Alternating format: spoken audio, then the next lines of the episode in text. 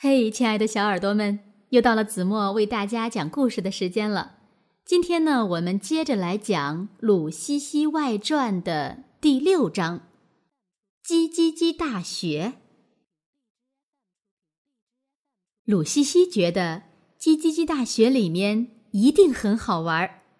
考试的时候，他故意答错数学题，作文也写得一团糟。于是，他被叽叽叽大学录取了。鲁西西胸前别着叽叽叽大学的校徽，走进了大礼堂。学校为新生举行开学典礼。主席台上坐着一个老太太，她的眼珠最红。我给同学们介绍一下，刚才那个考官说。这位是本校大名鼎鼎的嘟嘟嘟校长，欢迎他给我们讲话。嘟嘟嘟校长站起来，清了清嗓子说：“从现在起，你们就是叽叽叽大学光荣的大学生了。本校专门招收没有本事的人，有本事的人，我们学校一个也不要。”我们专门教给你们怎样对付那些有本事的人。谁有本事，我们就恨他，就生气，就眼红，就……台下响起了打雷一样的掌声。掌声刚停，一个学生站起来，指着嘟嘟嘟校长就骂：“你为什么能站在台上讲话？你哪点比我强？气死我了！恨死我了！”那位大学生气得昏了过去。嘟嘟嘟校长欣喜若狂，大声喊起来：“这是高材生呀！快快抢救，提升他为系主任！”校长刚入学就当系主任，考官嫉妒了。是人才就得破格提拔。嘟嘟嘟校长说。鲁西西这才明白，叽叽叽大学是专门培养极度人才的。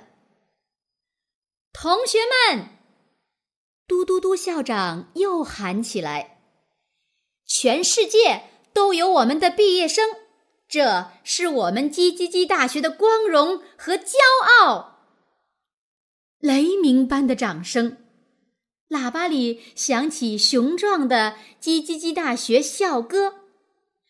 谁也不能比我强，谁也不能活得比我好。叽叽叽，嘟嘟嘟，我的眼里容不了，我的心里容不了。全体新生，除了鲁西西，都跟着唱起了校歌。鲁西西觉得这所教人嫉妒的大学不好，他决定退学了。退学？嘟嘟嘟校长还是头一次遇到这种新鲜事，他疑惑的看着鲁西西。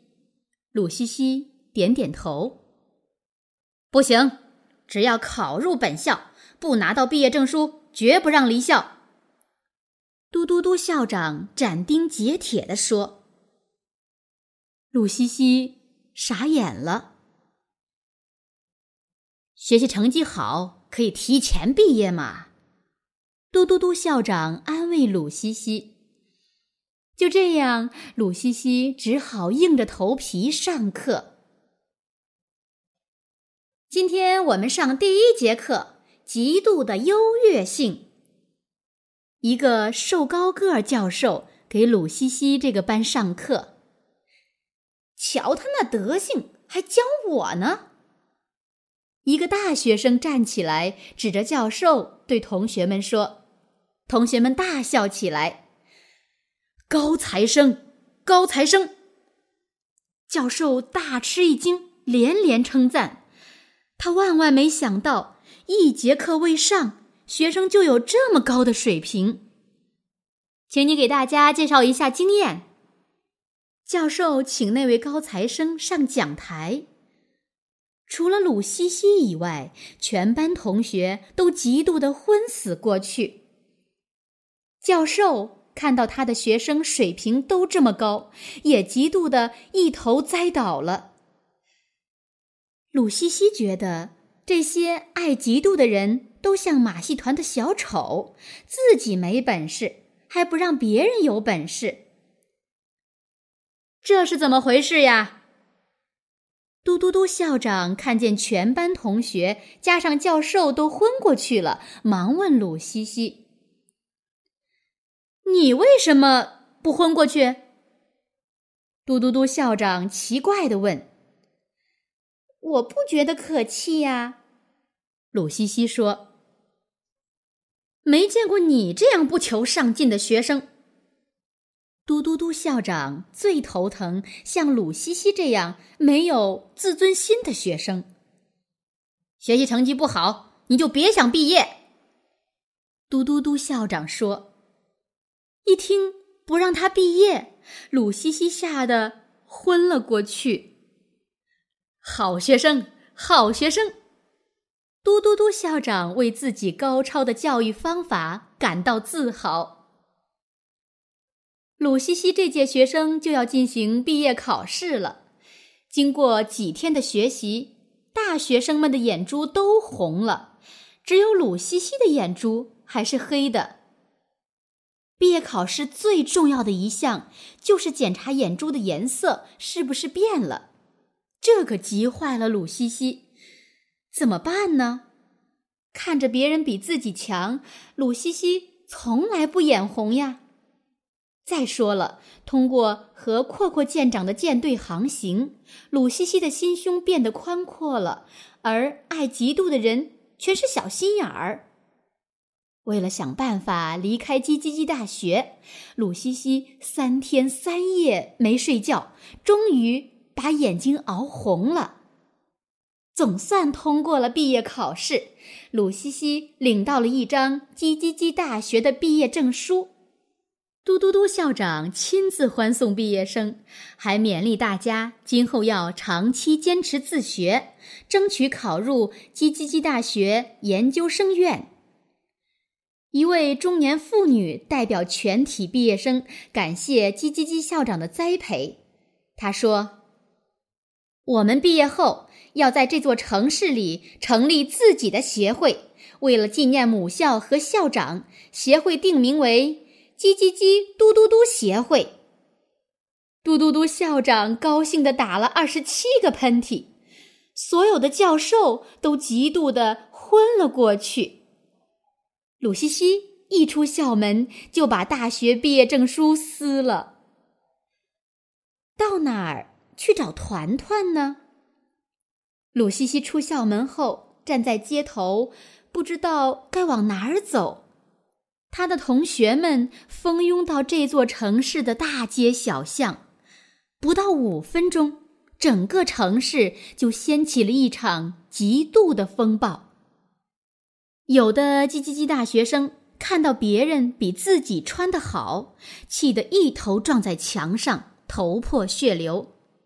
有的叽叽叽大学生看到别人买东西，难过的直抽筋；还有的看到自己小时候的同学当了工程师，一秒钟内昏过去了四十七次。